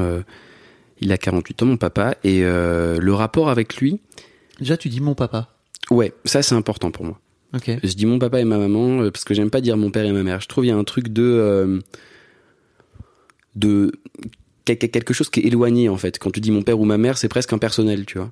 Alors que mon papa, ma maman, tu vois, je les ai toujours appelés comme ça. Je les appelle comme ça encore maintenant. Je dis papa, maman, tu vois. Je dis pas père ou mère. Euh, Alors pourquoi je dirais pourquoi quand j'en parlerai, je dirais père ou mère? C'est pour moi, tu vois, c'est mon papa et ma maman et ça montre un truc aussi de proximité et pour moi ça c'est important de, montrer que voilà avec mes parents euh, je, je, veux être proche d'eux tu vois. Le rapport avec mon père euh, il a été euh, compliqué dans l'adolescence. Il l'est encore ce qui est euh, quelques fois maintenant ce qui est normal je pense. Mais en fait on a vraiment un, un truc de il, il est très intéressé aussi par par les mêmes choses que moi euh, à la fois donc il y a, ça où il s'intéresse aux mêmes choses que moi, il s'intéresse au cinéma, il connaît plein de trucs par rapport à ça et tout. Mais d'un autre côté, il y a plein de choses sur lesquelles on est très différents. Et il y a beaucoup aussi de, euh, de disputes forcément euh, et d'incompréhension parfois. Euh, c'est quelque chose que j'aimerais changer. Et même là, tu vois, en sortant en sortant de de, de, cet enregistrement avec toi, je je sais pas en fait ce que je vais lui dire, je sais pas comment je vais en parler, je sais parce que tu vois, on parle quand même de choses euh, personnelles et de choses qui sont euh, finalement assez rarement abordées. Donc du coup, par rapport à ça, c'est un truc qui est euh, qui est compliqué mais intéressant à la fois où j'aimerais le premier confinement a beaucoup aidé, on s'est beaucoup rapprochés et en fait, c'est vraiment une histoire de communication encore une fois. Mais il y a ce truc là toujours de euh, de mal, tu vois, euh, de on, je commence à devenir adulte lui aussi et forcément bah je suis plus d'accord avec tout ce qu'il dit. Euh, des fois je dis bah non euh, là t'as pas raison Euh, et du coup forcément ça amène euh, des disputes, ça amène des embrouilles. C'est jamais bien grave, même oui c'est jamais bien grave, mais c'est c'est chiant tu vois. Et j'aimerais vraiment pouvoir euh, ne plus en avoir, mais je me dis déjà que c'est normal et puis que je peux pas passer à côté, que c'est comme ça que je vais me construire. Mais il y a quelque chose euh, là-dedans où j'espère que quand on, que quand je serai plus grand, il y aura un, truc plus apaisé. Et là déjà c'est plus apaisé. Au plus plus on plus on avance, plus c'est apaisé, euh, plus on discute calmement. Euh, et puis je pense que de toute façon les, les embrouilles, les disputes, c'est ça jalonne ta vie et il n'y a pas de voilà. Je pense, je pense pas que oh ça y est j'ai 20 ans, plus aucune dispute. Ça arrivera toujours. Euh, mais avoir un rapport plus plus calme et p- c'est ça qui est bien, c'est que quand tu grandis, tu on te considère plus comme un adulte. Et je sais que mon père, euh, mon papa même, euh, parce que je me reprends, tu sais, forcément, toujours. Je sais que mon papa, il a. Dans sa tête, je pense que j'ai encore euh, 12 ans, tu vois. Et je et sais que c'est compliqué pour, euh, pour un père d'une façon générale. euh, et pour mon papa, je, je sais que ça allait encore plus. De voir grandir en fait son enfant et de dire ah ok j'avais un truc qui m'était un peu exclusif euh, et tout mon amour va pour ça va pour cet enfant mais ça devient une autre per- une, enfin ça devient une personne qui se dirige elle-même qui n'a qui n'a plus besoin de moi enfin qui en aura toujours besoin mais plus autant qu'avant. Et je sais que c'est compliqué pour ça et euh, et je sais que c'est pas évident. Euh, je me mets je me mets à sa place tu vois enfin je veux dire euh, t'as tout donné pour un enfant et cet enfant-là, bah, il, il grandit, il grandit et il, il peut parfois t'échapper dans le sens où, bah, parfois t'as pas. Ouais, tu vois, moi mon père, euh, il était super bon au foot, bah moi je suis pas, je suis pas bon au foot, tu vois.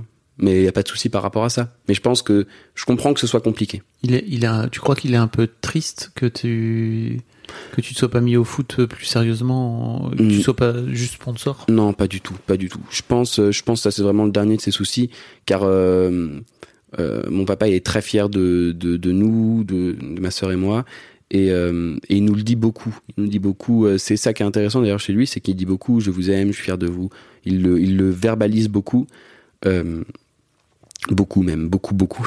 Beaucoup trop Euh, T'as l'air de dire. euh, non, euh, pas, pas beaucoup trop, mais des fois, euh, c'est... euh, et n'oublie pas que je t'aime, Edgar. Je dis, oui, papa, là, je vais juste aller dormir. Tu sais, demain matin, on se revoit euh, au petit déjeuner, 7 heures.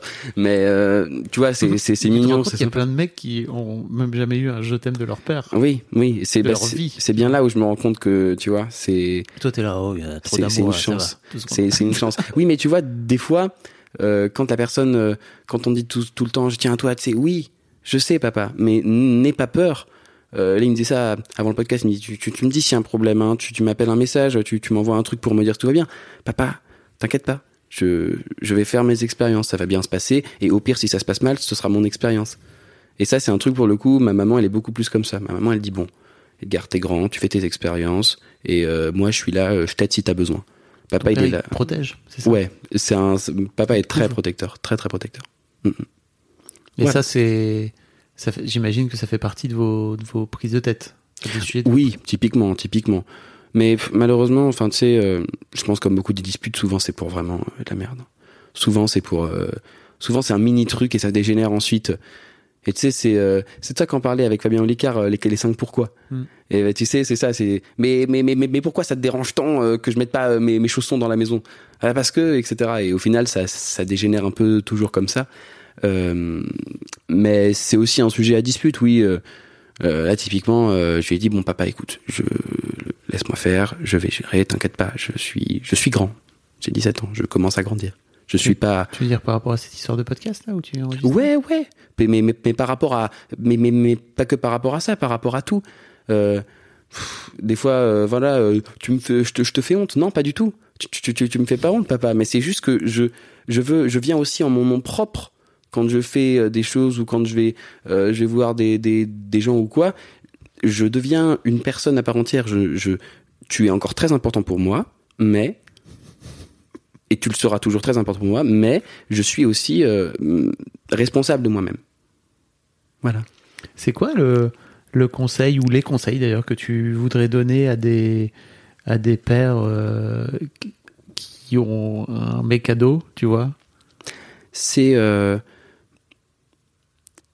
alors je vais donner plusieurs conseils. Mhm. Déjà, hum, f- être là dans les dans les dans les moments du quotidien et ne pas chercher un soir à vouloir tout savoir. Parce que ça, je sais que c'est un truc que beaucoup euh, de papas ont ou beaucoup de papas ont fait. C'est euh, un soir bon. Tu m'expliques. C'est super ces conversations euh, là où on, où où tu parles longtemps, etc. Mais je pense que c'est vraiment les papas qui ont un adolescent, je pense qu'ils devraient essayer de d'aller les voir et sans jugement. Vraiment, d'essayer de se dire, ok, je vais essayer d'être le plus euh, le plus détaché. Limite se dire, c'est c'est pas ma fille, c'est pas mon fils, et voir uniquement la personne sans tout le lien qui est hyper fort qui qui qui, qui relie euh, le, papa et l'enfant. Euh, j'ai l'impression d'être une floricultrice euh, qui relie le papa et l'enfant euh, sans sans voir ce lien là et en essayant vraiment de comprendre. Ensuite, j'irais aussi de euh, trouve, trouver l'équilibre en fait, trouver l'équilibre entre être protecteur, mais savoir aussi euh, bah, laisser euh, l'enfant faire ses propres expériences, laisser euh, l'adolescent ou l'adolescente, bah voilà, un moment euh, s'épanouir et s'émanciper et devenir une vraie personne, une personne à part entière qui est responsable, etc. Je pense qu'il y a de ça. Et je pense aussi que les, les papas euh, ont un grand rôle à jouer parce que bah tu sais ça commence à se développer en 2000 en, l'an 2000 dans le deuxième millénaire les les, les papas commencent à être plus euh, présents euh, et t'en parles beaucoup et ben ça c'est super parce qu'en fait être là dans des moments du quotidien euh, être là un peu chaque jour c'est beaucoup mieux que d'avoir une grande conversation une fois tous les dix ans je pense que ce serait ça mon c'est même pas un conseil mais une maxime tu vois essayer de de renforcer le lien qu'il y a et plus voir ça quand, quand, quand l'adolescent devient limite adulte, il faut apprendre aussi à se dire ok, c'est plus un enfant. Il grandit et on peut parler de choses sans avoir euh, la censure qu'on aurait pu avoir avant. Tu peux parler de tout avec ton père? Oui, oui, oui, oui, oui. Je sais que je peux parler dont tu as parlé ici, que, dont tu n'aurais pas pu parler ou dont tu n'aurais pas voulu parler avec lui euh... Non, non, non. J'aurais pu parler de tout. Après, pas dans n'importe quelle situation. Parce que euh, typiquement, euh, j'aurais pu parler de, de tout ça dans une soirée où on a commencé à discuter au début de banalité et où à la fin, à une heure du matin, on se retrouve encore sur le canapé à discuter. Ça arrive rarement, mais quand ça arrive, c'est super. Euh, par contre, bien sûr, oui, je vais, je vais, je vais pas, je vais pas aller parler du rapport au père euh, un, un jour euh, lambda euh, quand euh, je le vois le soir. Non, bien sûr, mais j'ai eu la chance d'être de grandir dans une famille où on a communiqué et où on m'a dit si t'as un problème, dis-le. Et c'est pour ça que c'est super positif, je pense. Est-ce qu'il y a un sujet dont tu aurais voulu parler dans, cette, euh, dans ce podcast euh, sur lequel je t'ai pas amené? Oh Je pense que tous les sujets peuvent être intéressants. Euh, Mais en vrai, je trouve ça. En fait, sûrement oui, mais je ne saurais pas te dire lequel. Je pense que oui, il y a, il y a forcément un truc que j'aurais bien aimé. euh, Si tu l'as pas là, c'est que ça ne vient pas tout de suite. Oui, voilà. Voilà, je pense qu'après coup, je me dirais, ah merde, j'aurais pu parler de ça. J'aurais pu être plus pertinent en, en parlant de ça. On aurait pu discuter par rapport à ça. Mais je veux dire, euh, ça me va très bien comme ça. Tu vois. T'es content du mec que t'es aujourd'hui?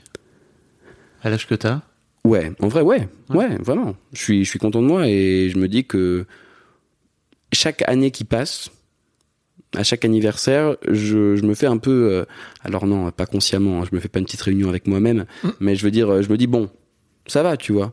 Quand, euh, quand tu vois tes photos d'il y a un an euh, et ce que tu disais il y a un an, bah c'est cool, t'as bien évolué. Et ce que je fais maintenant, c'est que euh, l'application Snapchat permet de te faire des vidéos et de les enregistrer et qu'elles ressortent un an plus tard. Et je me fais des monologues de 15 minutes où je me où je me parle à moi-même du futur et où je me dis tu vois donc là en ce moment je pense euh, ça de telle ou telle chose. Aujourd'hui on a fait ça on a fait ci j'ai bien aimé. Je note aussi beaucoup de choses euh, même beaucoup trop je pense. Mais je note tout j'écris tout je laisse une trace en fait parce que moi je sais que j'idéalise beaucoup le passé surtout Mhm. Euh, et je sais que si je mets une, une trace en fait de ça bah plus tard ça m'aidera à me dire ah ouais ok en fait en fait c'était normal ça ça allait quoi c'est c'est comme maintenant donc oui je suis plutôt content du, du mec que je suis et je, je pense que je serais content du mec que je deviendrai C'est cool. Tu te fais un journal intime en vidéo alors avec Snapchat Ouais. marrant. Ok, ouais d'accord. ouais ouais j'aime bien Merci Edgar. Bah merci à toi Fabrice C'était super. c'était super cool Non, c'est toi qui es super. oh c'est toi qui es super non c'est toi qui raccroche c'est toi qui raccroche Un grand merci à toi. Merci beaucoup pour votre écoute. Avant de nous quitter, si vous avez aimé ce podcast et cet épisode, merci de lui mettre un commentaire sur Apple Podcasts et 5 étoiles de préférence. C'est le meilleur moyen de le faire connaître. Vous pouvez faire comme Macha Chose qui a écrit comme toujours avec les podcasts de Fab Florent, on a l'impression d'être une petite souris. Les invités sont intéressants, tout comme leur parcours de vie. On rit, on s'interroge, on apprend, et on apprend aussi sur soi. Merci Fab, tes podcasts sont inspirants. Eh ben merci beaucoup, ça fait plaisir. Et si vous voulez faire comme elle, vous vous rendez sur Apple Podcasts et vous cherchez Histoire de succès directement dans votre appli ou sur votre ordinateur. Merci beaucoup à vous et rendez-vous jeudi matin à la même heure à partir de 6h du matin dans votre appli de podcast pour un nouvel épisode d'Histoire de succès.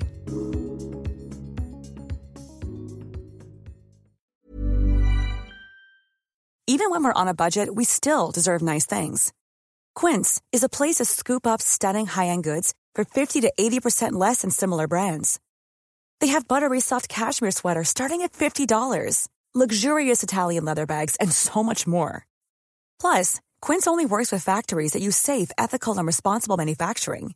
Get the high-end goods you'll love without the high price tag with Quince. Go to quince.com/style for free shipping and 365-day returns.